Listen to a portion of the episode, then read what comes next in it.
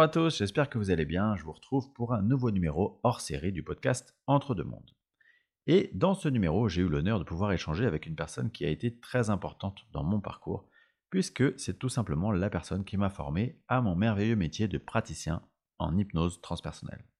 Cette personne, elle s'appelle Séverine Barbier, et elle va nous parler des états modifiés de conscience qu'on appelle aussi expansion de conscience. Expansion de conscience, ça signifie que dans cet état, on va pouvoir ouvrir nos capteurs et aller récupérer des informations auxquelles nous ne pourrions pas avoir accès en état de veille normal. On va donc forcément parler d'hypnose transpersonnelle, mais également de thérapie antéogène. Et Séverine euh, va à ce propos nous partager son expérience sur ce sujet.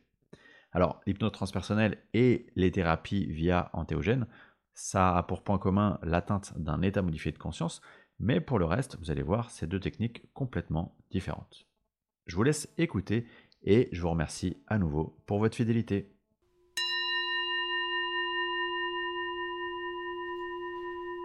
Alors Séverine, euh, merci d'avoir accepté mon invitation. Pour les auditeurs qui ne te connaîtraient pas, je te laisse te présenter. Eh bien, bonjour à toutes et à tous. Merci beaucoup pour cette invitation euh, qui m'a beaucoup touchée et très heureuse euh, de te revoir après, euh, après cette année et demie suite à, ta formation en hypnose transpersonnelle. Et, et, je crois bien que je vais commencer du coup par là. Je suis du coup la fondatrice de l'hypnose transpersonnelle, une approche d'hypnose aussi appelée spirituelle, plus souvent connue sous hypnose régressive, hypnose des vies antérieures. Et c'est comme ça que nous avons eu tous les deux le plaisir de, se connaître, euh, puisque tu as suivi cette formation. Exactement. Donc j'ai été euh, très touchée par, euh, par ton invitation à témoigner de ce domaine et d'autres domaines. Est-ce que tu veux que je présente un petit peu l'hypnose transpersonnelle? Bah, Alors l'hypnose transpersonnelle, j'en parle beaucoup dans les podcasts, mais j'aimerais bien savoir ce sujet des vies antérieures. Comment est-ce que comment est-ce que ça, ça a fait éruption dans ta vie? Euh, si je dois être euh, tout à fait honnête, c'est pas un sujet sur lequel euh, je m'étais posée comme si c'était pour moi une évidence. Il y a des choses en fait, on a l'impression de, savoir, d'être sûr que, que ça soit bah, vrai. il y a, y a, plus eu un avant avant la spiritualité et un après la spiritualité, c'est-à-dire un, peu une notion de je me posais des questions, je me considérais comme quelqu'un d'assez euh, agnostique, euh, donc euh, en recherche justement de sens, en recherche de est-ce qu'il y a quel est le sens de la vie, voilà, qu'est-ce qui fait qu'on est sur terre et puis bah qu'on souffre, hein, parce que moi au début quand je me posais ce genre de questions, c'était c'est quoi ce bordel quoi, qu'est-ce que qu'est-ce que je suis venu faire ici et, pourquoi on souffre autant, donc c'était vraiment ce type de questionnement. Et puis finalement, quand euh, tout doucement, j'ai commencé à être en quête spirituelle, hein, parce que c'était vraiment ça, cette notion de, ok, donc euh, j'ai la sensation que euh, il existe euh, une vie après la mort, qu'il y a plus de sens à ce que l'on peut percevoir hein, dans la vie terrestre. je me suis pas posé la question de vie antérieure, parce que c'était une évidence en fait. Si pour moi la vie après la mort existait, du coup, obligatoirement, il y avait des, ce qu'on appelle des, des, vies antérieures. Maintenant, il y avait vraiment cette notion, ce qui m'a vraiment lancé après dans l'hypnose transpersonnelle, c'est le livre de Dolores Cannon, où là, vraiment, mm. quand je suis tombée sur ce livre-là, moi, je m'intéressais plus finalement aux extraterrestres, à la vie euh, extraterrestre que aux vies intérieures. Et c'est comme ça que je suis tombée sur le livre de Dolores Cannon, et parce que ça aussi, ça la vie extraterrestre, j'en étais persuadée, j'en étais toujours euh, intimement convaincue. J'avais vu moi-même quelque chose, hein. j'avais vu deux triangles orange disparaître euh, devant mes yeux, donc je savais qu'il y avait quelque chose. Euh, et quand je suis tombée sur ce livre, je l'ai lu d'une traite et ça, ça m'a semblé évident. Voilà, j'étais ok. Donc, euh, ce métier de, de, de, praticien en hypnose spirituelle, c'est le mien. Euh, je suis quasiment persuadée de faire partie de ce qu'elle appelle les vagues de volontaires pour venir euh, accompagner euh, d'autres êtres à, à, à s'éveiller. Et tout ça, ça s'est rentré en résonance. Et j'ai commencé moi-même bah, à me former, à, à, me renseigner sur le sujet et de fil en aiguille, l'hypnose transpersonnelle est née. Qu'est-ce qui a fait que d'un jour euh, à l'autre, tu t'es dit, bon, allez, ça y est, je, il faut que je fasse ça, euh, c'est ma vie. Euh, c'est quoi l'élément le, vraiment déclencheur qui, fait, qui, qui, a fait que, ok, je me lance, c'est parti? Ben, c'est ce bouquin. Je veux dire, quand je l'ai refermé, c'était une évidence qu'il fallait que Ah je me ouais. forme. Ah ouais, c'est vraiment, je l'ai refermé et d'un seul coup, je me suis dit, ok, ce métier, c'est le mien. J'en suis sûre. C'est plus mon mental après qui a dit euh, non, de l'hypnose, sérieusement, toi, tu vas hypnotiser les gens. Je m'accrochais beaucoup à la notion d'hypnose en fait. Ah oui. Ce que j'avais pas compris à l'époque, c'est qu'en fait, l'hypnose, c'est un outil très accessible parce qu'en fait, c'est une technique, une technique qui s'apprend et qui s'apprend très bien. On peut même l'apprendre d'une manière autodidacte, donc c'est pas le sujet. La difficulté, c'est plutôt de poser des questions pertinentes, en tout cas d'essayer. Et, euh, et de fait, il y a vraiment cette notion de non, ce, ce métier, c'est le mien, je me lance. Et mon mental qui me disait euh, non, attends, euh, qu'est-ce que tu racontes? On va pas faire de l'hypnose, c'est n'importe quoi, etc. Mais vraiment, ça a été le bouquin, ce bouquin-là. Et, et du coup, euh, à quel moment tu as senti la nécessité de dire, OK, euh, cet outil-là, euh, il n'est pas fait que pour moi et je vais l'ouvrir à d'autres, je vais former des personnes à cet outil en particulier? D'une frustration et d'une certaine colère. c'est parti de là. Pour être tout à fait honnête, quand je me suis formée, euh, je rencontrais énormément de blocages. Pendant plus d'un an, j'étais, j'avais 50% de mes séances qui fonctionnaient pas, voire qu'à moitié. Enfin, c'était très frustrant. Vraiment, j'étais très frustrée. Et comme je suis quelqu'un de très perfectionniste, euh, j'analysais ma pratique, j'analysais ce qui n'allait pas, je me renseignais beaucoup euh, euh, sur ce que rencontraient d'autres praticiens. J'échangeais aussi beaucoup avec d'autres praticiens euh, à, à ce moment-là. Et je me suis rendu compte de plusieurs choses. C'est que, un, je n'étais pas véritablement formée à l'hypnose, j'étais plus formée à une sorte de méditation guidée. Donc voilà, là ça devient compliqué parce que si on n'est pas sensible à la méditation, bah du coup on ne part pas en transe. Mm. Deuxièmement, il manquait de ce que j'appelle l'engagement, hein, l'interaction avec justement son consultant pour savoir s'il nous suit toujours pendant notre pendant l'induction, donc l'induction ce qui amène en transe ou si au Mm. contraire il est en train de faire sa liste de courses. Et c'est vrai que dérouler un quart d'heure de, de méditation guidée sans savoir si la personne elle, est, elle nous suit toujours dans nos suggestions, c'est un peu compliqué. Il y avait ça, donc l'hypnose. Il y avait également euh, ce que j'appelle les attachements, soit des fins, soit entités, ce genre de choses. Quand il y en a, ça bloque.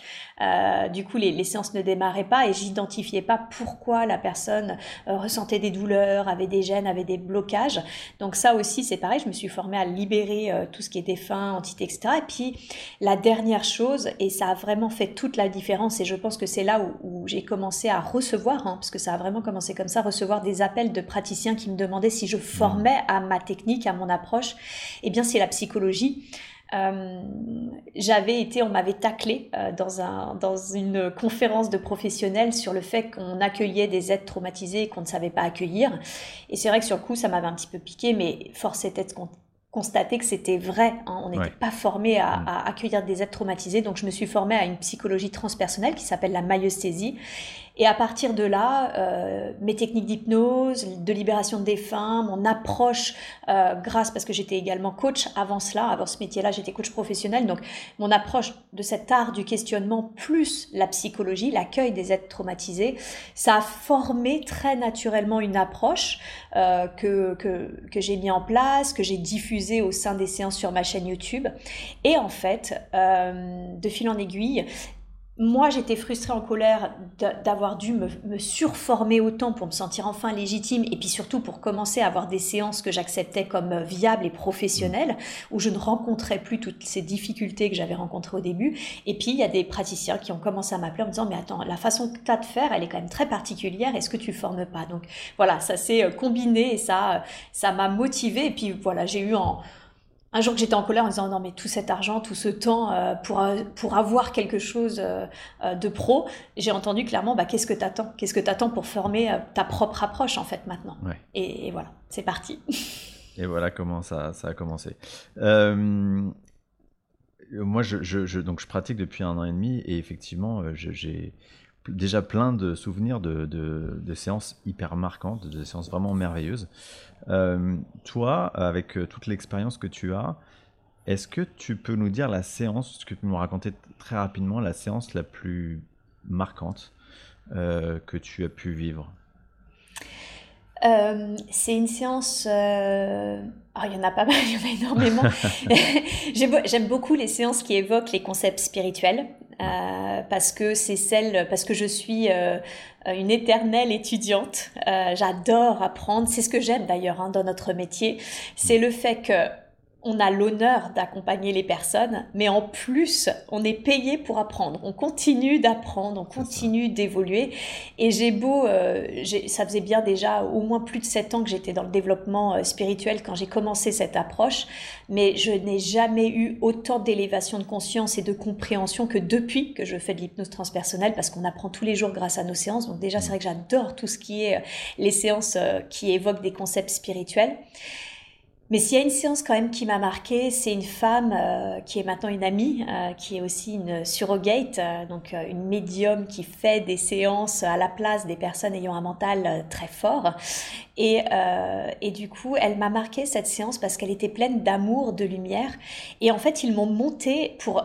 Cette femme est tellement lumineuse et elle capte quelque chose de tellement puissant euh, et de lumineux qu'ils m'ont monté en vibration. Mais alors, euh, je crois que j'avais jamais été montée en vibration à ce point-là. Et en fait, je ne contrôlais plus rien. C'est-à-dire que moi, d'habitude, qui a un self-control de dingue, qui reste toujours, qui essaye de rester toujours très pondéré dans mes, dans mes réactions, dans mes rires, dans mes, dans mes propos, euh, là, je, je, pleurais de joie, littéralement, hein, vraiment, ça pleurait tout seul, je pleurais de joie. Et puis, ça n'arrêtait pas de me dire, il n'y a que l'amour, il n'y a que la lumière. Et au, niveau vibratoire où j'étais, c'était une telle évidence qu'il n'y avait que l'amour mm. et la lumière que j'étais mais oui, mais oui. Et j'avais mon mental tout petit qui essayait de se faire entendre, qui disait là, tu ne réponds à aucune de ces questions, c'est la merde. Là, n'importe quoi. là, vraiment, sincèrement, euh, c'est bien qu'il y ait de l'amour et de la lumière, mais vraiment, ce serait encore mieux que qu'elle revienne avec des réponses à ces questions, parce que là, ça fait une heure et demie que vous êtes en joie, en train de pleurer d'amour, de lumière et de tout ce que tu veux, en train de dire il n'y a que ça, le reste, on s'en fout. Donc du coup, voilà, c'était, c'était, c'était merveilleux. Ça a été un très très bon souvenir pour nous deux, même si elle est revenue et que le lendemain, elle a pleuré toutes les larmes de son corps parce que forcément, redescente oblige. Hein. Et puis surtout qu'elle m'a dit, mais euh, du coup, euh, mes questions. Qu'est-ce que j'en fais Et c'est là où on voit la personnalité qui revient parce que j'étais, oui, oui, tout à fait, je, je comprends bien. Et en même temps, à ce moment-là, euh, c'était très juste. Ouais.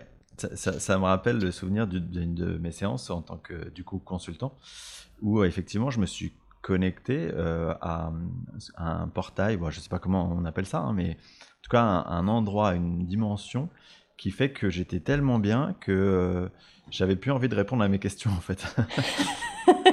toutes les questions que je, je, l'avais, j'avais euh, données aux, praticiens, euh, ça m'intéressait plus. Alors lui, il posait les questions et moi, je répondais pas.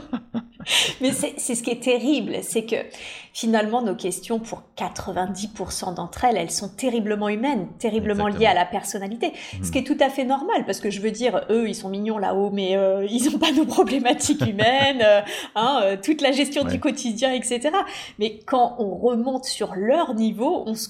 D'ailleurs, c'est comme ça qu'on réalise qu'on mm. on, peut avoir euh, des difficultés parfois à, retraduire leurs réponses ou, à les remettre. Moi, c'est vrai que j'aime bien reposer des questions, approfondir le questionnement et les ramener dans du concret, dans le concret et dans le quotidien de la personne, parce que eux nous répondent d'une manière parfois trop subtile en fait. Oui, te répondre à une question par une autre question. Et du coup, on est bien, quoi. c'est ça, c'est ça. Donc, toujours ramener, hein, je dis toujours à mes stagiaires, ramener le questionnement dans le concret parce que eux, là-haut, à leur niveau, c'est sûr que euh, nos questions les amusent beaucoup. Et euh, euh, donc, tu dois avoir un millier d'anecdotes. T'as jamais pensé à écrire un livre? Euh, alors, si, euh, d'ailleurs, c'est drôle que tu en parles parce que c'est un sujet en ce moment. Ah ben voilà. c'est un sujet en ce moment.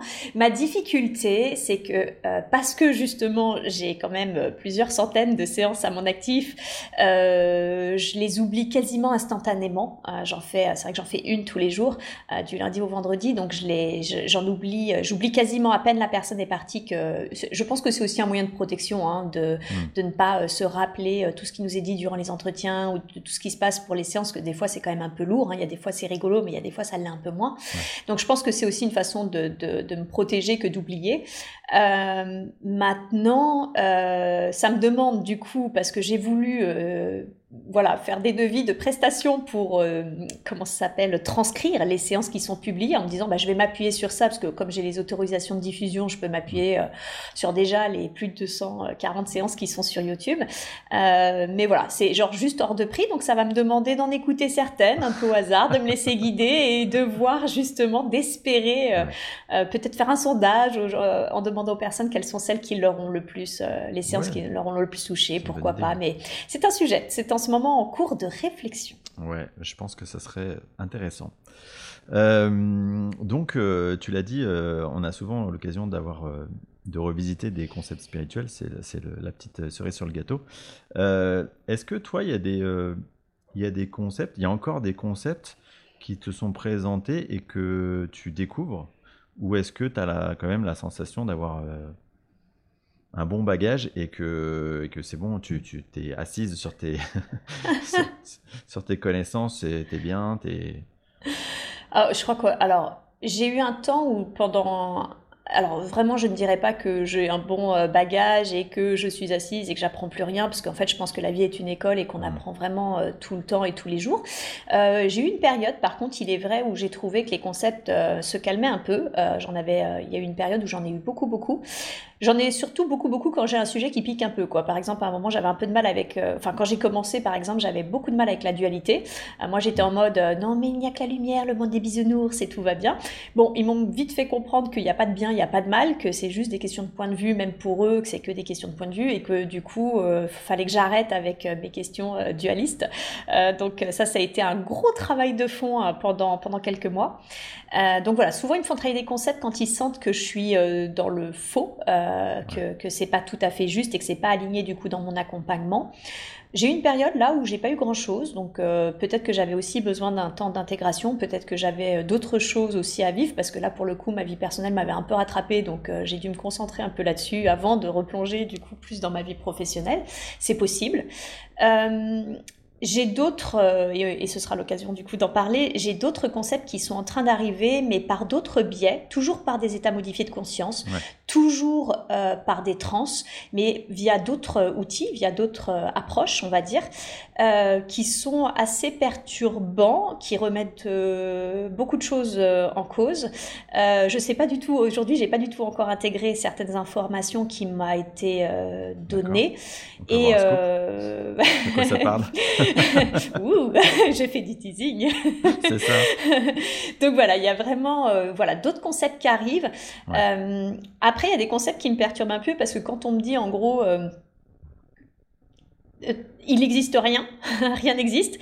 Ok, et on fait ça, on fait quoi de, de ça en fait, où tout est fractal. Enfin voilà, donc en fait, c'est, y a, ça demande euh, une certaine forme de détachement aussi euh, vraiment euh, de l'ego en ce moment, beaucoup. Ils me travaillent, ils me mm. font beaucoup travailler sur ça parfois d'une manière un peu violente, mais voilà, pas, pas inintéressante. Maintenant, voilà, je sens que je suis encore en pleine intégration. Sur les, les domaines de l'hypnose transpersonnelle en soi, j'ai envie de dire, les concepts, quand je les reçois sont forcément corrélés au niveau de conscience des personnes qui viennent me voir. Voilà. Mhm. Donc moi, comme je ne fais pas pour l'instant, en tout cas, euh, de sessions exprès pour euh, avoir certains concepts ou écrire un livre ou ce genre de choses, qui, ce qui pourrait être le cas euh, plus tard, bah c'est des concepts que je croise euh, depuis des années maintenant et, dont j'ai l'habitude. Donc, c'est pas que je creuse pas, mais euh, voilà, au début de 3, 4, 10 fois, j'ai fait euh, comme si je ne connaissais pas le concept pour voir si je pouvais en apprendre plus à chaque fois. maintenant, voilà, je creuse un peu moins parce qu'en fait, c'est quasiment toujours les mêmes infos hein, qui reviennent. Et de fait, je me concentre plus sur d'autres approches pour atteindre d'autres niveaux de conscience et d'autres concepts. Ok. Euh, est-ce qu'il y a quand même des, concepts ou des thématiques qui, toi, euh, euh, t'attirent plus que d'autres? Est-ce qu'il y a des trucs vraiment où tu te dis, ça, c'est, c'est, ma cam? Oui, oui, oui, oui. D'ailleurs, à mes dépens, parce que du coup, quand j'ai les infos, quand je vis certaines expériences ensuite sur ces concepts-là, je les intègre pas. Mais, mais oui, j'aime. alors, la vie extraterrestre, comme je l'ai dit, hein, beaucoup. ça, c'était au début beaucoup, beaucoup. Maintenant, il y a quelque chose qui me fascine, euh, c'est cette notion de temps et cette notion de structure de la réalité. Voilà. Je suis euh, extrêmement fascinée par la structure de la réalité et j'entends la réalité sous toutes ses formes. Donc, euh, de fait, c'est aussi bien ce que l'on appelle la réalité ici-bas. Et on se rend compte qu'elle est déjà multiple parce qu'en fait, bah, on l'a. Il y a autant de réalités qu'il existe d'êtres et je dis bien d'êtres, aussi bien mm-hmm. humains, chats, chiens, vers de terre, etc., etc.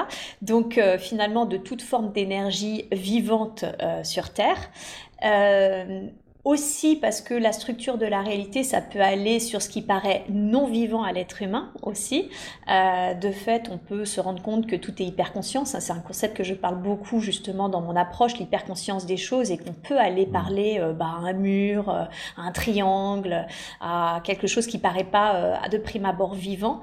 Euh, concept qui chez les êtres plutôt extraterrestres est, plutôt courant puisque eux ils ont des, vaisseaux qui sont euh, bio-énergétiques, euh, biomécaniques, mmh. bio tout ce qu'on veut. Donc c'est quelque chose qu'ils maîtrisent quand même assez. Et puis il y a les concepts aussi de la réalité, de la structure de la réalité. et là, ça va beaucoup plus loin. C'est dans cette notion vraiment de de la création de la vie en fait, de toute forme de vie, de, de... mais la vie dans son sens le plus large, hein, vraiment. Et c'est là où ça devient euh, intéressant, pas forcément facile à intégrer, mais, euh, mais intéressant. Oui, ça me fait penser à un livre que, dont, je suis en train de lire en ce moment, qui parle de plein d'autres sujets, mais entre autres de ce sujet-là, qui s'appelle Sept parle, euh, qui est un livre qui a été écrit dans les années 70 et d'ailleurs, c'est là où on se rend compte que ce qu'on tout ce dont on parle, tous les concepts dont on parle, bah, c'est des concepts qui ne datent pas d'hier. Euh, euh, et, notamment, il parle de la création de la réalité et de comment, quand on est dans l'au-delà, parfois, euh, eh bien, notre, mission, ce qu'on aime à faire, c'est de jouer avec, enfin, d'apprendre à jouer, à, créer un peu les, réalités, la réalité, les réalités, tu disais, et, ça fait exactement référence à ce que tu dis. Quoi. C'est ça, et d'ailleurs, euh, et là pour rester dans l'hypnose transpersonnelle, euh, je me rappelle tout à fait d'une séance où la personne, elle était sur les plans supérieurs et c'était un, bébé apprenti euh, de création. En fait, elle, elle, était amenée à créer des mondes et en fait, avant de créer des mondes, elle créait des petits objets. Donc, elle me racontait elle, comment elle créait des petits objets parce qu'elle était en gros dans une équipe qui était l'équipe qui créait les terres, les planètes, les mondes, etc. Donc, c'est pour ça que les gens ont peine à comprendre quand on parle de concepts de type euh, création de la création de la Terre, c'est fait par des scientifiques qui, qui expérimentaient certaines choses. Mais en fait, quand on voit qu'il y a des êtres de lumière euh, ou pas d'ailleurs, mais des êtres qui savent créer justement les choses, bah oui, forcément, euh, on peut comprendre que c'est des scientifiques. Ce qui est plus perturbant, c'est que dans cette structure de la réalité, il y a aussi cette notion, comme j'expliquais, qui, est intimement corrélée de temps, de temporalité, et qu'il y a des cycles, des cycles qui se répètent encore et encore. C'est un peu comme si, allez, on va créer euh, dix mille fois la Terre, et puis là, on va mettre un peu de ça, et puis là, on va mettre un peu de ça, et mhm. puis là, on va mettre un peu de ça, et puis on va voir hein, comment, euh, quelle est la solution. C'est ça. Ouais, mais si tu commences à mélanger les concepts aussi. Euh. ah bah, écoute, euh, c'est ce que je t'ai dit, hein, pas forcément facile à intégrer en ce moment, euh, ce qui m'est donné en, en, nourriture. Exactement. Alors, dans le sujet des, choses pas faciles à intégrer, tu as vécu une expérience dont tu t'es ouverte récemment sur, sur une chaîne que tu as créée, dont tu vas nous en parler. Et euh, c'est tout ce qui est en rapport avec euh, les antéogènes. Euh, donc j'aimerais bien que tu nous en parles parce que c'est un sujet qui est, qui est relativement bah, peu détaillé. Mm. Donc, euh, je te laisse la parole. et je te remercie. Oui, c'est ça. je te remercie beaucoup parce que du coup, c'est la première fois euh, au concours, euh, du coup, une, une webconf, même si c'est en podcast, c'est pareil pour moi. Je, je m'exprime ouvertement sur le sujet. je commencerai juste pour vraiment quand même déterminer un ce que c'est et surtout bien préciser que ce n'est pas de l'hypnose transpersonnelle, que c'est vraiment deux choses à part et que c'est pour ça que j'ai créé deux chaînes YouTube différentes et deux comptes Instagram différents. Euh, alors, les, la thérapie euh, euh, assistée par antéogène, c'est les antéogènes. En fait, ça s'appelle, c'est aussi communément appelé substance psychédélique. Voilà. Hmm. moi, je suis pas fan du mot psychédélique pas que j'ai quelque chose contre, malheureusement c'est plutôt sa connotation qui me gêne, euh, parce que aujourd'hui et particulièrement en France, euh, les antéogènes sont très mal vus, sont souvent connotés comme des drogues et avec toutes les croyances euh, qui peuvent être corrélées aux drogues, c'est-à-dire où c'est mal, où tu vas devenir dépendante, où en fait t'es complètement perché, etc., etc., etc. Donc voilà pourquoi j'utilise le mot antéogène parce que c'est pas encore en tout cas connoté.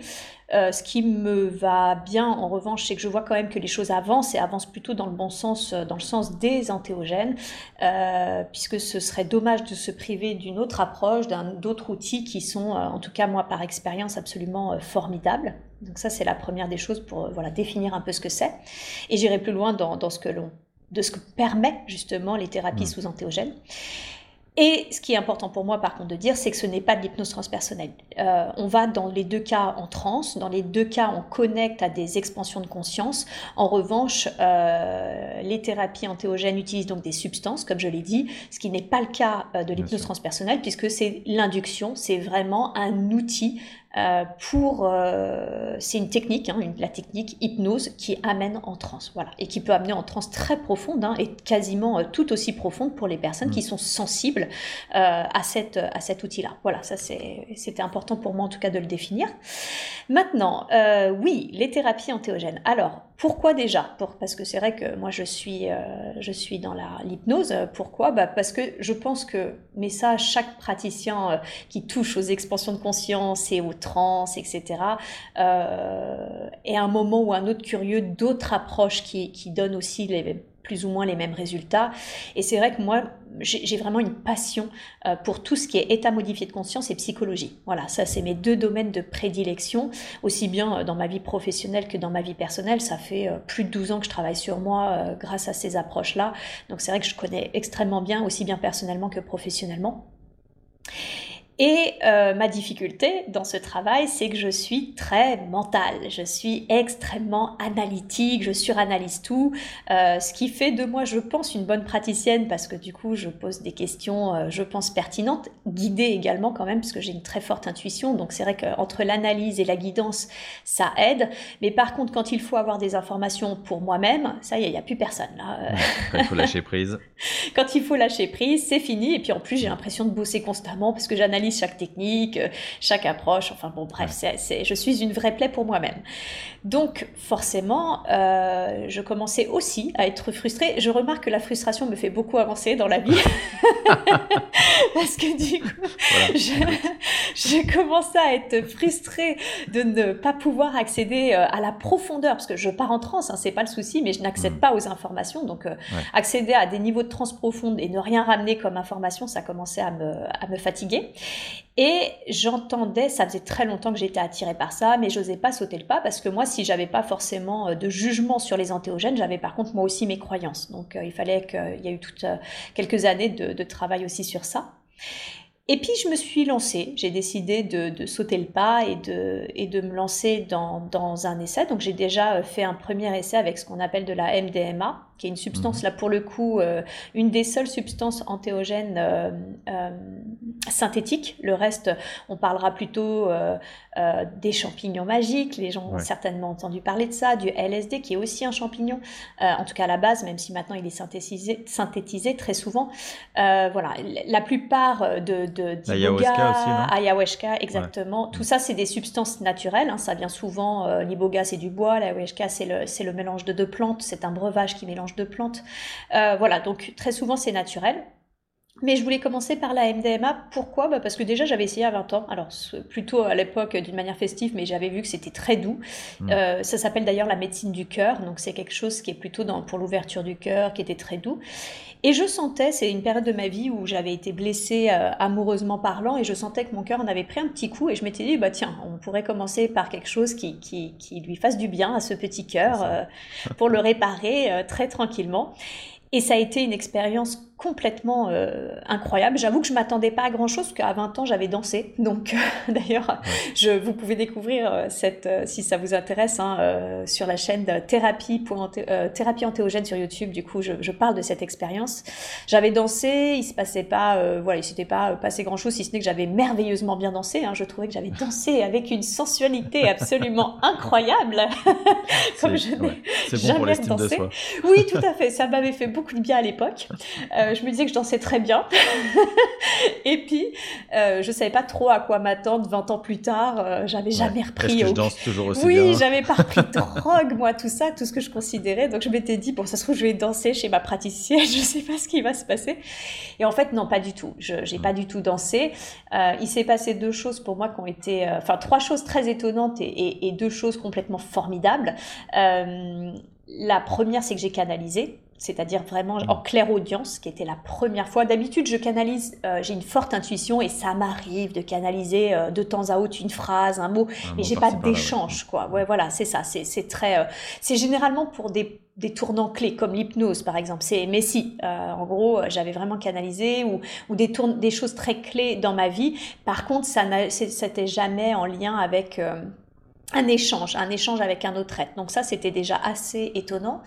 Et la deuxième chose étonnante, c'était le fait que bah, ça soit mon fils. Voilà, je pour les auditeurs du tout qui, qui, qui, ne connaissent pas mon histoire, et j'imagine que quasiment tout le monde, euh, bah, j'ai perdu un petit garçon il y a 12 ans, et ça a été justement le début de, de cette quête spirituelle, hein, de cette recherche de existe-t-il une vie après la mort, vais-je revoir mon fils? Forcément, je pense comme toute maman, euh, c'est une quête assez légitime, euh, enfin comme toute maman, comme tout parent d'ailleurs. Hein. et puis donc, et c'était la première fois. Voilà, c'est la première fois que je rentrais en contact avec mon fils sans intermédiaire. Mais du coup, tu dis que c'était de la clairaudience, donc c'était sa voix ou c'était euh, c'était pas sa voix, mais c'était son énergie. Tu sentais que c'était son, énergie. Son énergie, son énergie parce qu'il s'est pas présenté à moi. Moi, quand j'ai perdu mon fils, il avait 7 ans. Donc, euh, et d'ailleurs, c'est là où j'ai vu que c'était pas mon mental parce que j'aurais éventuellement canalisé mon mental, aurait pu se dire, euh, ça aurait été un enfant, il avait 7 ans, etc. Là, c'était plutôt un égal, en fait. J'avais vraiment aussi l'impression d'avoir un homme quasiment, alors l'âge sur les plans supérieurs ne veut rien dire, mais il s'est présenté à moi d'une manière très égale en fait, comme s'il avait lui-même 40 ans et qu'on échangeait. Bon, sauf qu'il se manquait gentiment de moi, parce qu'apparemment moi j'avais oublié beaucoup de choses euh, sur ma vie terrestre, où il me disait, mais tu te rappelles pas? Tu... Pas non en fait, je me rappelle pas trop de ce qu'on avait déterminé, etc. Donc ça c'était assez incroyable. Et de canaliser, et de canaliser mon fils pour la première fois sans intermédiaire. Et la deuxième chose, et c'est là, c'est sûr que je ne pouvais pas euh, inventer un truc pareil, c'est que, euh, et surtout pas de le faire avec ton fils, c'est pas quelque chose que tu fais normalement avec ton fils, c'est qu'il a décidé qu'on allait travailler en psychothérapie sur l'ensemble de mes couples qui ont compté pour moi. Ah il m'a dit, on va les revoir, toutes les relations euh, qui ont compté, euh, pour voir euh, qu'est-ce que tu as appris, qu'est-ce qu'eux ont appris, où est-ce que tu as merdé, etc. Autant dire que jamais j'aurais pensé faire ça, et que, encore moins avec ah mon fils. et, et c'est ce qu'on a fait. On a commencé d'ailleurs par son papa, hein, Fallait que, que fut son père dans cette vie. Et ça a été ça. Pendant, pendant deux heures, on a été voir couple après couple. Et, ce qui était très drôle, c'est que le jour de cette, euh, de cette cérémonie, parce que du coup, euh, les sessions sous antéogènes, c'est comme ça que je les appelle, hein, il y a des mmh. rituels, des protections, on pourra en reparler un peu après si tu veux. Mais voilà, en tout cas, c'est des cérémonies. Et le jour de cette cérémonie, euh, je m'étais vraiment engueulée avec mon ex-mari. Et je me, je, j'estimais, mais vraiment être en plein droit, quoi. Et pas du tout, apparemment. il m'a mis les points sur les i. Il m'a fait ressentir ce qu'avait ressenti du coup cet homme. Euh, ouais, ça m'a un peu calmé, ça m'a, ça m'a, oui, ça, ça lisse l'ego. On a des approches qui lissent l'ego. Donc c'était vraiment super, c'était, c'était génial. Euh, J'estime que j'ai eu beaucoup de chance ce jour-là euh, parce que voilà, j'ai compris euh, déjà pour tout ce que j'ai vécu, euh, d'avoir reconnecté mon fils surtout, mais aussi parce que j'ai compris la puissance de la thérapie assistée par psychédélique.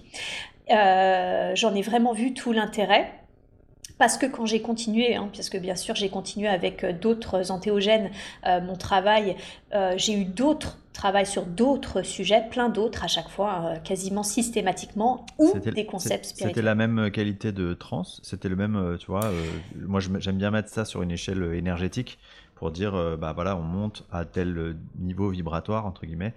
et j'imagine, je me le représente comme ça. Est-ce que tu as la sensation que, en fonction des, des, différentes substances, tu étais au même niveau ou un peu plus haut, un peu plus bas Tu arrives à le... alors, je, non, c'était pas toujours au même niveau, mais il y a une des raisons, c'est qu'en fait, mon mental est tellement fort, c'est que je ne me fais jamais dépasser par le produit. C'est-à-dire que souvent, on parle de cérémonies qui durent 5-6 euh, heures.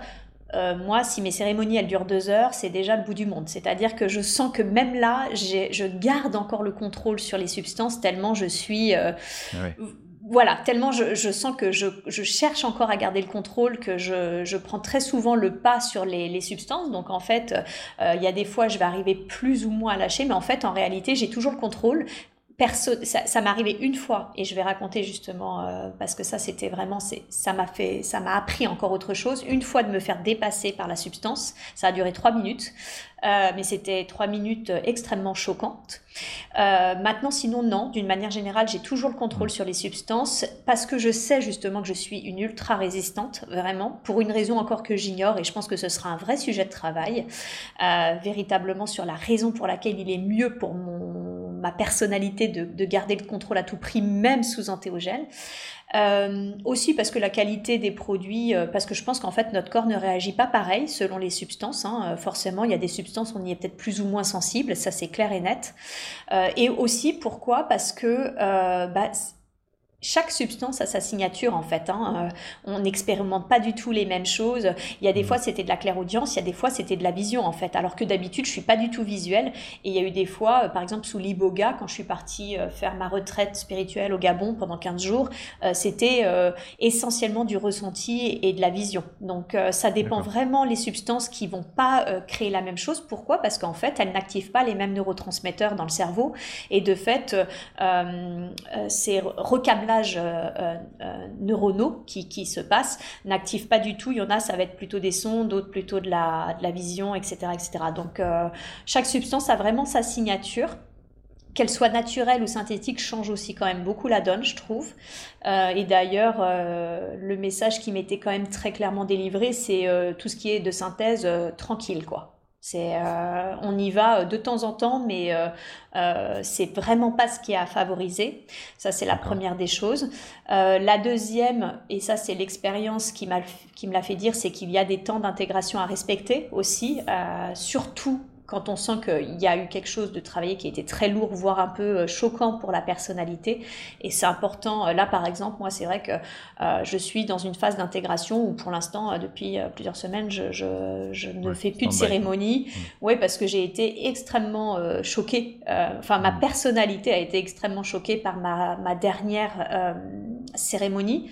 Et c'est ça que j'ai eu du mal à intégrer, justement, parce que là, pour le coup, à chaque fois, chaque cérémonie, c'était comme si euh, il fallait que ça soit thérapeutique, dans le sens où je me disais euh, non, mais moi, si je prends euh, des drogues, hein, vous voyez, c'est vraiment cette notion de, de même moi, j'avais encore mes croyances, c'était ah non, mais si tu prends des drogues, faut que ça soit pour une bonne chose, donc ça peut être que thérapeutique. Et en fait, j'ai clairement reçu en, information que il y a un moment, il va falloir que moi aussi je travaille sur moi-même au niveau des croyances, si je voulais pouvoir finalement faire conscientiser euh, d'autres personnes que n'en était pas, parce qu'en fait, euh, je voulais deux choses, c'était et travailler sur la thérapie, bien sûr, parce que c'est vraiment euh, les substances euh, antéogènes, enfin les antéogènes aide à ça, mais également développer sur des concepts spirituels. Et ils m'ont expliqué que ce serait impossible tant que j'étais dans cette croyance-là, parce qu'en fait, je ne laissais pas la place à, au voyage, vu que je le contrôlais constamment. Et de fait que si je ne laissais pas la place au voyage, il ne pouvait pas y avoir de voyage spirituel qui allait m'apprendre des concepts. Et moi, pendant que j'étais en train de travailler en thérapie, je voyais mon conjoint qui, lui, partait en, en justement en exploration de concepts à fond, parce qu'en lui, c'est un hypersensible et qu'il se laisse complètement aller, en fait. Ouais. Et Justement, quand tu dis que ça t'a, qu'il y a quelque chose qui t'a choqué, mm. euh, est-ce que je sais pas si on peut rentrer dans le détail de savoir euh, qu'est-ce qui a fait que c'était choquant, qu'est-ce que Qu'est-ce que ça a supposé derrière en fait pour toi? On peut, hein, parce que euh, cette vidéo, j'en parle également dans, sur ma chaîne YouTube, donc on, peut en parler. Enfin, vraiment, ça ne me dérange pas. J'avais déjà au cours d'une autre, euh, c'était même pas vraiment une cérémonie, mais j'étais un peu dans un état de transe quand même. Euh, j'avais reçu l'info, euh, j'étais vraiment en transe et je regardais le ciel. Je me rappelle, j'étais vraiment en train de, regarder les étoiles. Quand d'un seul coup j'ai reçu l'info que si notre monde et notre réalité étaient une illusion, les plans supérieurs aussi. du coup, j'étais en mode D'accord. euh, du coup, on en parle ou bien? Et en fait, ça m'expliquait que, bah, forcément, si notre réalité était illusoire, les plans supérieurs l'étaient également, tout autant, puisque on était en lien avec ces plans supérieurs. Donc, si on était illusion, eux aussi. Euh, mais ils étaient finalement aussi euh, imaginaires que nous l'étions nous en fait. Donc euh, voilà, ça, ça, a commencé comme ça au cours d'une, de, même pas vraiment d'une cérémonie où j'ai commencé. Et du coup, quand j'ai commencé à, canaliser cette info, euh, bah, parce que là c'était de la claire audience, donc du coup j'ai demandé, j'ai dit mais qui me parle euh, Qui me parle? Parce que je comprends pas. Et, et j'ai, ça m'a pas répondu là en claire audience, ça me l'a fait ressentir. En fait, j'ai senti que c'était le tout. Voilà, j'ai senti que je ah connectais le, le, tout et que cette notion de, bah, en fait, tout existe mais rien n'existe vraiment. Euh, était euh, voilà c'était le concept un peu qu'on commençait à essayer de me, me faire ressentir. Donc euh, bon sur le coup il a fallu que j'intègre aussi un peu ça en me disant euh, ok euh, en même temps c'est pas délirant puisqu'effectivement on est en lien avec eux donc ils sont finalement aussi réels que nous le sommes. Et, et si je me sens réel dans cette réalité bah, c'est ok pour qu'ils le soient de la même façon sur les mmh. plans supérieurs pourquoi pas et ensuite, euh, là où pour le coup ça a été beaucoup moins drôle, euh, c'est que euh, j'ai voulu essayer ce qu'on appelle la salvia divinorum.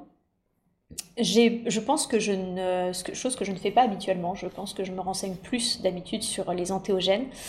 Euh, là, je crois que j'en avais un peu marre parce que justement, ça, même les antéogènes, ça marchait euh, des fois qu'à moitié. J'accédais, euh, une cérémonie sur trois fonctionnait, mais les deux autres, bah, franchement, j'aurais fumé un joint, je crois que j'aurais eu le même, à peu près le même effet. Donc, franchement, mmh. pas grand chose, quoi. Et j'avais lu que c'était l'une des substances les plus puissantes qui existaient, et euh, surtout si on la fumait, du coup ça se fume ou ça se mâche, mais surtout si on fumait ces extraits, du coup des extraits, et euh, qui dit extrait, ça veut dire en fait un concentré de salvia, euh, il existe des concentrés x5, x10, x20, x40. Et j'avais lu un truc du style le x40, attention, euh, pour psychonautes, c'est comme ça qu'on appelle les gens qui, qui, prennent des antéogènes, pour psychonautes euh, expérimentés, vous savez ce que vous faites. Donc quand j'avais lu ça, je me dis, euh, bon, je me considère pas du tout comme une psychonaute mmh. expérimentée, donc on va peut-être pas prendre la x40, mais comme je semble être résistante aussi, résistante aussi aux antéogènes, je vais prendre une x20. Je coupe la poire en deux. Voilà, je, mon raisonnement me semblait très logique, hein, vraiment, en tout cas à ce moment-là, très logique. Bon, je, sais ce qu'on a fait hein, en cérémonie. On, a du coup, avec euh, mon conjoint, fumé de la savia. Et en fait, euh, euh, la petite anecdote, c'est que quand je l'ai fumé, tout le monde disait il faut garder la substance fumée et retenir sa respiration pendant 10 secondes. Et tout le monde disait mais personne ne tient 10 secondes. Moi, je commence à compter, évidemment, je les tiens et je les tiens large, donc je commence à me dire ça marche pas comme d'habitude. Enfin bref, je suis frustrée. Et en fait, c'est là euh, où ça a été, euh, ça a commencé à devenir compliqué, c'est que ça a été ma dernière pensée. Et puis en fait, d'un seul coup, je me suis littéralement sentie, euh, je sais même pas comment le dire, engloutie, littéralement engloutie par une vague euh, de matière. D'accord? J'avais l'impression d'être noyée dans cette vague de matière. C'était pas agréable du tout. Euh, je comprenais rien à ce qui se passait. Il y avait, euh, je crois, mais j'ai beaucoup de mal à, j'ai eu beaucoup de mal même à intégrer le souvenir pour dire à quel point euh, je sens qu'il y a eu une sorte de déni, etc. Je pense qu'il y avait beaucoup de fractal. Il y avait quelque chose, une notion de cycle et de répétition. En tout cas, il y avait quelque chose d'un peu fractal, de, de couleurs fractales, mmh. etc. Dans lequel j'étais noyée, qui me semblait être de la matière.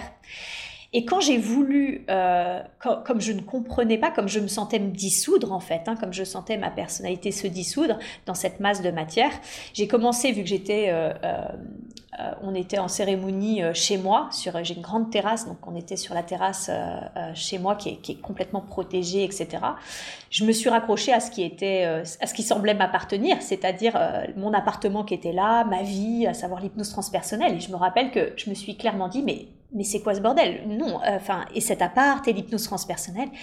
Et c'est comme s'il y avait une espèce de dissolution totale, comme si on me faisait comprendre qu'en fait tout ça, mais absolument tout ça, la part, l'hypnose transpersonnelle, tout ce qui existait, tout ce qui composait ma vie, c'était une grande illusion en fait, une très très grande illusion. Et j'ai senti, je, sentais littéralement que, que j'étais en train de me dissoudre, que ma personnalité, mon ego était en train de se dissoudre. Et ça se manifestait en plus visuellement parce que d'un seul coup, en regardant du coup, j'ai essayé de me raccrocher à mon appartement et je regardais l'immeuble et je voyais l'immeuble fondre ou couler ou je ne sais pas ce qui se passait, mais voilà, je sentais littéralement que toute la matière se fondait, que je faisais partie intégrante de cette matière, littéralement, et, j'ai ressenti une terreur, j'ai pas d'autre mot, hein, vraiment, une hmm. terreur que de me sentir fondre, de, de sentir ma vie se dissoudre, de disparaître en fait dans cette masse de matière. Et d'autant plus que je sentais que cette matière, c'est comme si elle recouvrait quelque chose d'autre, comme si je, le vois un peu comme une peau d'orange, comme si hmm. c'était la peau d'une orange de quelque chose de beaucoup plus puissant, de très puissant, vraiment. Euh, et je ne savais pas ce que c'était en fait. Cette, cette masse qui accueillait du coup les, euh, euh, les comment s'appelle, le, cette matière-là dans laquelle j'étais fondue, littéralement. Hmm. Et en suivant du coup cette masse qui fondait, cette, euh, qui était mon immeuble, hein, qui était moi, qui était mon immeuble, qui était tout ce qui m'entourait, parce que tout ce qu'on fondait, euh, c'est là où d'un seul coup j'ai vu juste la tête de mon conjoint ressortir. Et quand je l'ai vu, je me suis raccrochée à ça en fait. Vraiment, j'avais tellement peur parce que je me sentais me dissoudre que je me suis raccrochée à lui et je me suis rappelé que j'avais une forte intuition que, que je lui avais dit prends-moi dans tes bras, je me mets devant toi, tu me prends dans tes bras parce que il y a un truc, je, voilà, j'avais cette intuition-là. Et quand je l'ai vu, du coup, je me rappelle l'avoir regardé et je le voyais lui aussi, juste sa petite tête qui ressortait de cette masse fondue et l'avoir regardé en lui disant Tu es vraiment là? Et il comprenait pas du tout ce qui se passait. Et il m'a dit oui. Et je lui ai fait non, mais tu es vraiment là et tu es en train de me tenir comme je te l'ai demandé. Et moi, je ne, ressentais plus du tout cette réalité. Mmh. Et il m'a dit oui. Et c'est là où, en fait, je me suis tout doucement, je, suis sortie de l'expérience. J'ai raccroché à la réalité. Mais par contre, voilà, ça a été extrêmement difficile et j'ai beaucoup pleuré, beaucoup, beaucoup, parce que c'était... Euh, il y a vraiment le concept, euh, oui, la dissolution de l'ego, et il y a le vivre, en fait. Euh, mm. Et vivre la dissolution de l'ego, ça peut être terrifiant, en fait. Du coup, j'imagine que les auditeurs qui nous écoutent, surtout ce sujet des substances antéogènes, bah, ils peuvent avoir quand même pas mal de, peur ou de... Ouais, c'est ça, de, peur, de croyance peut-être. Euh, qu'est-ce que tu leur conseillerais si c'est un sujet qui, qui malgré tout les attire et qui sont entre un peu de cet espace entre deux quoi? Euh, on est très souvent, en fait, quand on touche aux antéogènes, dans cet entre-deux. Il hein, faut vraiment comprendre. La première chose que je conseillerais, euh, c'est vrai qu'au début, comme j'avais fait que de très jolies expériences, j'en parle avec beaucoup d'enthousiasme, euh, ce qui est très légitime, parce qu'en fait, 95% de ce qu'on va vivre vont être des expériences absolument formidables, mais qu'il faut juste avoir conscience que euh, on peut vivre aussi des, expériences qui paraissent moins lumineuses et pourtant qui sont extrêmement fondateurs, qui sont extrêmement euh, euh, euh, constructifs, enseignantes. Mm. Voilà, exactement. Merci. ça, c'est la première des choses. Mais il faut juste en avoir conscience. Et toujours garder en tête que chaque expérience a une fin. Une expérience, ça a un début et ça a une fin. Voilà. Et ça, c'est très important de le garder en tête quand on vit ce genre d'expérience-là, de bien se rappeler qu'il y a une fin. Deuxièmement, d'être toujours accompagné. Je ne fais jamais de cérémonie seule. Jamais, jamais, jamais. Je le fais toujours avec des personnes qui sont expérimentées et c'est très important d'être accompagné. Voilà, ça c'est très important. Deuxièmement, euh, troisièmement, pardon, euh, on ne fait pas ça si on a des troubles mentaux. Ça paraît bête, mais si on sait qu'on hmm. souffre euh, de, bipolarité, de, de, troubles euh, psychiatriques ou ce genre de choses, on ne le fait pas en fait. On ne va pas aller rajouter. En tout cas, on ne le fait pas sans médecin, ça c'est clair. il faut être accompagné par un médecin. Voilà, ça c'est hmm. très très important. Par exemple, la salvia, s'il y a le moindre trouble, moi sincèrement, je sais que j'ai eu vraiment du mal à me raccrocher à la réalité ensuite. Hein. Ça a été euh, mm.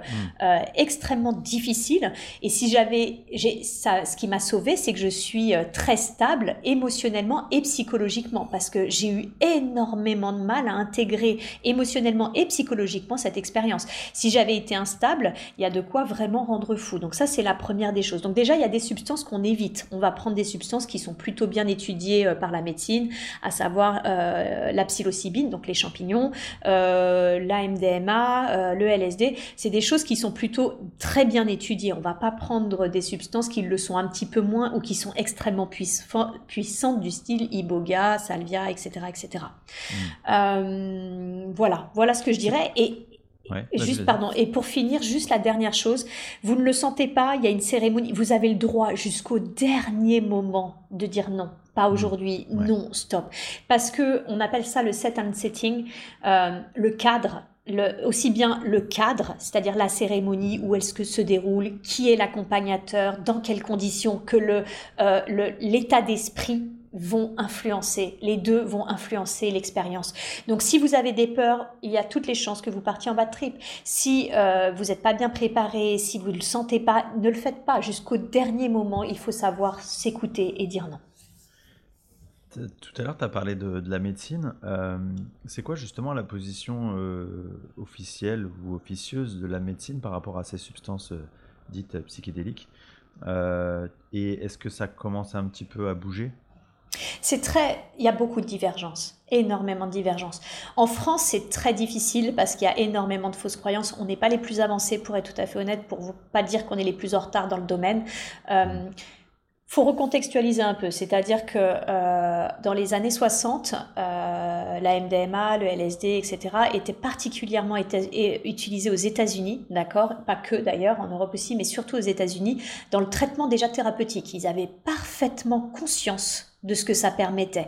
Je veux dire, souvent vous entendrez euh, dire euh, sous MDMA, on va gagner en une fois, on va prendre un an de psychothérapie c'est difficile de quantifier, mais honnêtement, je suis tout à fait d'accord avec ça. Par expérience, j'ai fait des bons en termes de thérapie complètement incroyables, euh, parce que c'est quelque chose où, en fait on, est très intériorisé et on va travailler entre soi et soi-même, et d'une manière très douce, dans le sens où on va faire des liens, euh, des connexions, on va aller revoir des choses sans forcément être euh, submergé par notre émotionnel. Donc ça nous permet d'aller voir des, des traumatismes d'une manière très très douce. Donc c'est vrai qu'avant les années 1960, sincèrement, il y avait énormément de thérapies qui étaient sous antéogènes. Et puis malheureusement, euh, voilà, il y a eu ensuite une guerre contre la drogue euh, par Nixon parce que euh, la difficulté, c'est que quand on reconnecte à ce genre de, de substance, on reconnecte aussi à l'amour, on reconnecte aussi à la lumière, à la paix, etc. Et ça donne pas envie de se battre. Si on recontextualise, dans les années 60, on est en pleine guerre au Vietnam et plus et les jeunes ne voulaient plus s'engager. Donc, Qu'est-ce qui s'est passé? Eh bien, si les jeunes voulaient plus s'engager, s'engager parce que justement les hippies étaient en mode nous, faites l'amour, pas la guerre, hein, voilà d'où d'où vient le slogan, faites l'amour, pas la guerre. Eh bien, euh, il y a vraiment cette notion de ok, eh bien, on va diaboliser, clairement diaboliser euh, tout ça. Donc ça, c'est une des raisons. L'autre raison aussi, c'est que bon, bah, c'est difficile hein, de mettre des, des, comment ça s'appelle, des brevets sur des plantes. Donc euh, forcément, ça n'aide pas. Euh, donc voilà. Donc c'est plusieurs. Il y a eu plein de hmm. petites raisons comme ça qui fait que il y a eu une diabolisation de ces substances. il aurait mieux valu qu'elles soient encadrées parce que finalement, ça a fait plus de mal qu'autre chose après. Et puis surtout, on a perdu des aspects thérapeutiques très intéressants. Et depuis quelques années, une dizaine d'années, euh, aux États-Unis, à Londres, surtout aux États-Unis, à Londres, en Europe, en Suisse euh, particulièrement, et, et d'autres pays, France. Euh, la recherche a repris. Euh, il y a maintenant de plus en plus d'études, euh, enfin pour être honnête, il y a des centaines d'études qui montrent que ce sont justement des grandes aides, que c'est une véritable révolution mmh. qui est en cours et qui peut, qui peuvent, que les substances peuvent vraiment aider. Donc moi j'ai beaucoup d'espoir. Je pense qu'on est un peu à la bourre en France. Je pense que ça va finir par s'ouvrir et j'espère sincèrement qu'un jour il pourra y avoir justement des praticiens euh, qui accompagne euh, avec les antéogènes. Euh, ok, c'est très clair. tout à l'heure, tu as dit que du coup, tu avais accédé à bah, toute, cette, cette, canalisation, ce, champ de conscience élargi. Comment est-ce qu'on revient dans sa vie normale après? Comment est-ce qu'on revient dans sa vie quotidienne? Est-ce que du coup, justement, tu parlais de, toutes euh, les personnes qui voulaient plus euh, s'engager, tout ça. Est-ce que c'est pas un peu difficile de, de se reconfronter à la vie quotidienne? Si, c'est difficile quand on est seul. Si on est 7 euh, milliards à, comprendre que le monde tourne pas rond et qu'on veut le changer, euh, ça le deviendrait beaucoup moins en fait. Donc euh, c'est un petit peu le centième singe, hein, c'est un peu la théorie du centième singe. C'est que c'est difficile tant qu'on est seul et que moi quand je suis revenue de, avec ces nouveaux concepts, il m'a fallu quelques jours quand même, hein, vraiment de... je me rappelle que la première personne que j'ai rencontrée dans la rue, j'ai eu peur en fait j'avais euh, c'était j'ai ouvert ma porte et j'avais l'impression d'être vraiment j'ai eu peur. Je sais pas comment le dire autrement. Donc euh, vraiment il y a cette notion de déjà il faut être sain. Sain d'esprit euh, voilà. Même si et vraiment c'est pour ça je, je aujourd'hui c'est difficile parce que c'est illégal soyons clairs. C'est il y a beaucoup de fausses croyances et c'est illégal. Donc c'est quand même très compliqué. Maintenant Aujourd'hui, les études montrent, par exemple, que sous MDMA et, LSD, etc., des gens qui ont des TOC, des gens qui ont des troubles obsessionnels compulsifs, qui sont déprimés, par exemple, avec les champignons, ça aide beaucoup la dépression. Euh, il y a énormément de choses euh, qui, aujourd'hui, montrent que les personnes, même ayant des troubles mentaux, peuvent être accompagnées avec certaines substances, tant qu'ils sont accompagnés au sein de thérapies, accompagnés de médecins. Euh, il y a même des séries aujourd'hui sur Netflix, il y a une série de quatre épisodes qui s'appelle Aux confins de l'esprit, qui est absolument génial et qui montre justement à quel point on peut euh, aider, accompagner les personnes avec ça. Donc euh, il y a beaucoup de documentation qui est en train de sortir en ce moment. En français, on, en a plein. On a les, livres du docteur Olivier Chambon, euh, Jocelyn Morisson. Voilà, il y a vraiment des, des, personnes à suivre qui sont très intéressantes et qui parlent très bien du sujet. maintenant, difficilement, quand on est la tête sur les épaules, ça arrive par le faire parce que euh, bah, j'ai la chance d'avoir une capacité de résilience énorme euh, hmm. qui m'a beaucoup aidé dans la vie forcément. Euh, c'est ce que j'ai mis en œuvre pour accéder, pour intégrer cette, cette expérience. maintenant, de toute façon, oui, c'est sûr qu'on accède à certains niveaux d'amour dans d'autres cérémonies. On accède à une telle lumière, à un tel niveau d'amour. Enfin, sous Iboga, donc le bois sacré que j'ai pris au Gabon, j'ai accédé à, j'ai, enfin, j'ai canalisé, mais sous forme de ressenti, la Vierge Marie. Euh, j'ai ressenti un amour inconditionnel comme je n'en ai jamais ressenti de toute ma vie. Euh, et, j'ai ressenti la puissance de sa protection. Et euh, honnêtement, ça ne peut que remplir le même si c'est difficile ensuite de voir le monde tel qu'il est, dans l'état qu'il est surtout, euh, ça ne peut que nous nourrir, que nous nourrir, que d'accéder mm. à cette lumière, à cet amour, etc. Donc moi je le prends plutôt comme une chance que comme une difficulté ensuite, en me disant bah tant mieux parce que moi si je rayonne cet amour et cette lumière, bah ça fera peut-être rayonner d'autres et puis ça veut dire que je peux en parler et puis ça veut dire que d'autres pourront peut-être accéder à ça, etc. Donc je le vois plutôt dans un, aspect positif, en espérant qu'un jour il y ait ce centième singe qui fait que le monde bascule enfin quoi. Ouais, comme d'habitude c'est tout est une question de regard qu'on porte sur les choses. C'est ça, c'est ça. Donc je le vois plutôt sur un aspect, oui, ça peut être difficile, mais et en même temps, euh, c'est que du plus en fait, c'est que c'est que du positif.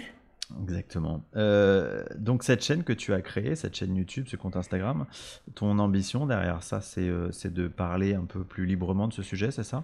Tout à fait. Bah, à l'heure d'aujourd'hui, en tout cas, clairement, c'est pas de faire de l'accompagnement, hein, puisque comme je l'ai dit, c'est totalement illégal. L'idée, je, vais donner mon ambition à moi, Séverine, ma personnalité, et celle que j'ai eue en canalisation. Parce que du coup, c'est un peu euh, deux, sujets différents. Moi, au début, pour être tout à fait honnête, je comptais pas du tout en parler. Enfin, j'avais pas du tout pour ambition de me dire, oui, tu vas parler de drogue devant tout le monde. Bien sûr, parce que c'est comme ça que c'est vu. Hein. C'est ça la mmh, difficulté, c'est qu'aujourd'hui, c'est comme ça que les gens perçoivent ça. Ils perçoivent pas ça comme un outil thérapeutique ou, de développement spirituel. Donc euh, non, franchement, je comptais faire mes et, et, je le faisais pour moi parce que justement, j'étais une ultra résistante. Donc moi, Séverine, elle faisait ça pour ça. Et puis ensuite, au cours des différentes canalisations, ça m'a dit ah ah ah, tu es drôle, tu es quand même quelqu'un qui est spécialisé dans les expansions de conscience, euh, la psychologie, etc., etc. Donc, ce serait bien que tu en parles et que tu ouvres d'autres consciences justement à ces autres approches, euh, à ces autres possibilités de trans, à ces autres euh, possibilités d'expansion de, conscience.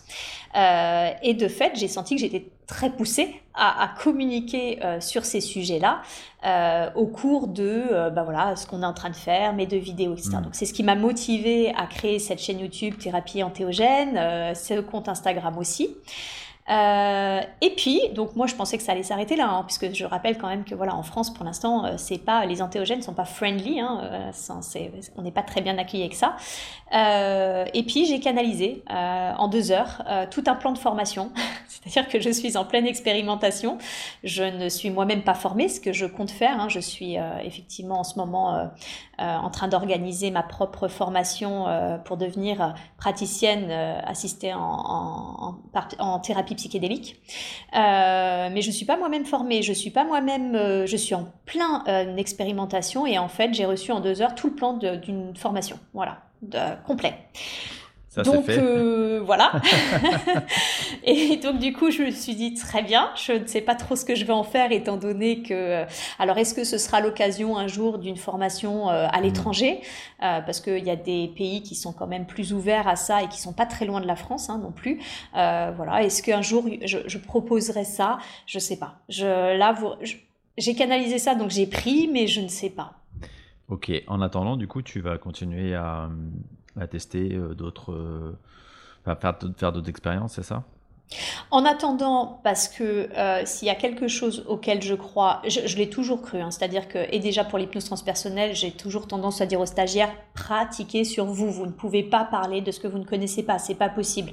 Euh, moi, c'est parce que j'ai tellement galéré avec mon mental que j'ai, euh, je sais faire, donner des explications préliminaires pour donner des règles du jeu qui vont essayer de switcher le mental, etc., etc. Donc, s'il y a hmm. bien en tout cas un domaine où je crois qu'il est essentiel d'avoir énormément pratiqué, c'est celui-ci, parce que c'est pas possible euh, de, d'accompagner quelqu'un quand on ne sait pas ce que c'est que la terreur, par exemple. Je veux dire, je n'avais jamais vécu avant cette expérience dont, dont, je vous ai parlé, la terreur, véritablement, ce que mmh. c'est que la terreur d'être dissoute, d'avoir sa vie, sa personnalité complètement dissoute, ou euh, de vivre ce qu'est euh, euh, la reconnexion à l'amour inconditionnel, à la protection de certains êtres de lumière.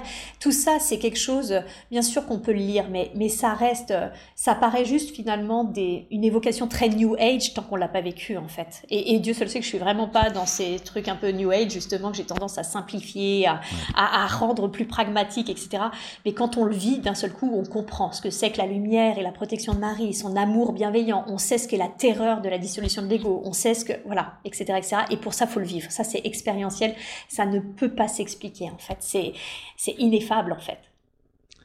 Très bien. Eh bien, euh, je crois qu'on va s'arrêter là parce qu'on pourrait parler, on pourrait en parler euh, des heures. Mais on va pas faire un épisode qui dure trois heures. Donc, euh, je vais te remercier infiniment pour ta présence, pour toutes ces explications passionnantes. je recommande à toutes les personnes qui souhaiteraient creuser le sujet, eh bien, d'aller visiter ta chaîne YouTube, donc Thérapie Antéogène. et puis, bah, de poser des questions, de s'intéresser, de, de de, voilà, de creuser euh, ce sujet-là. Euh, habituellement, il y, a, une question que je pose avant de terminer euh, ces formats hors série. C'est qu'est-ce que serait le conseil que tu pourrais donner à des personnes qui s'éveillent à ce monde de, du subtil? C'est une très bonne question. Écoutez-vous comme je l'ai dit, et, pour euh, m'intéresser particulièrement aux structures de la réalité, il existe autant de réalités qu'il existe de personnes. Ce qui vont convenir à d'autres ne vous conviendront peut-être pas du tout, et ce qui va vous convenir à vous ne, ne conviendrait peut-être pas du tout à d'autres. Donc s'il y a bien quelque chose qui me semble essentiel, moi c'est vraiment un principe, c'est-à-dire que si j'avais écouté les autres, je serais pas du tout aujourd'hui euh, praticienne en hypnose transpersonnelle, j'aurais encore moins essayé des antéogènes, vraiment j'aurais essayé de rentrer dans les clous. Euh, malheureusement, j'ai jamais réussi voilà, j'ai jamais réussi à rentrer dans les cases, ça ne marchait pas pour moi. Et parce qu'en fait, je m'écoutais tout simplement, et c'est ce qui fait que ça fonctionnait pour moi. Euh, c'est ce qui fait d'ailleurs que ça fonctionne en fait pour moi. Donc il y a vraiment cette notion de écoutez-vous, euh, écoutez votre cœur, écoutez vos, vos ressentis. Ça ne veut pas dire que si ça résonne pas pour vous, la personne en face de vous, elle a tort ou c'est pas juste. C'est juste que ça vous correspond pas à vous. Voilà, donc vous allez tomber sur des tonnes et des tonnes de concepts, des tonnes et des tonnes de tu devrais faire ci, tu devrais aller voir ci, tu devrais faire comme ça. Prenez-les. Je veux dire, un conseil, ça mange pas de pain, c'est gratuit. Prenez tous ces conseils, mais faites le tri ensuite en fonction de ce qui résonne véritablement en vous. Et ce qui résonne pas en vous, mettez-le de côté. Euh, peut-être que vous l'utiliserez jamais, ou peut-être que c'est pas le moment. Peut-être que ce sera le moment pour vous, mais dans 5 ans, dans 10 ans, etc., etc. Il y a, aussi une notion de temporalité terrestre qui est très importante. Il vaut mieux faire des petits pas que d'essayer de, faire des grands pas et finalement euh, euh, de se décourager ou de, de, se brûler les ailes. Voilà. Donc chaque chose en son temps et en fonction de qui l'on est. Et on est tous différents et c'est ce qui fait la beauté de ce monde. Super. Eh bien, c'est vraiment parfait. Euh, ça rentre euh, exactement en résonance avec ce que je dis souvent euh, dans les épisodes de podcast que je publie. ce que je présente, c'est ma réalité, c'est ma vision, c'est ma conception des choses. Mais chaque conception est juste puisque bah, c'est notre conception individuelle, notre conception subjective. Donc, merci encore infiniment, Séverine. Euh, eh bien, déjà pour tout ce que tu m'as apporté, puisque tu m'as formé il y a un an et demi, et euh, pour tout ce que tu continues à faire, et entre autres pour cette interview. Avec plaisir. Merci, à toi. Merci à vous tous pour votre écoute et votre fidélité. Et à très bientôt.